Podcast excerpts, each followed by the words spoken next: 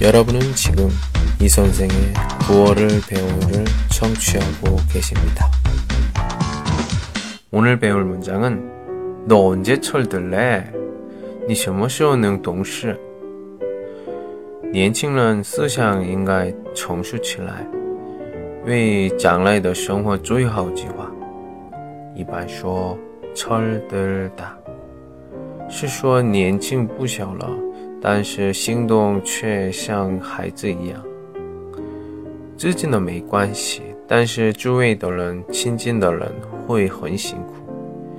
您正在收听的是由喜马拉雅独家发布的李先生的广播，多多评论，多多赞，谢谢。比如一个家庭有年龄三十多岁儿子，他不找工作，每天玩游戏，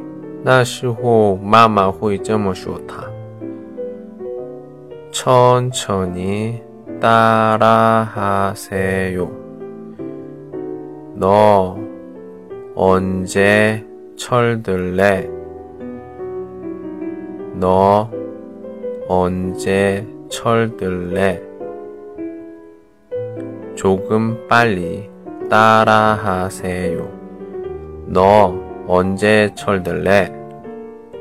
너 언제 철들래? 너 언제 철들래? 좋습니다. 오늘은 여기까지. 各位正在听李先生的学习韩口语。여러분은지금이선생의9월을배워요를 청취하고 계십니다.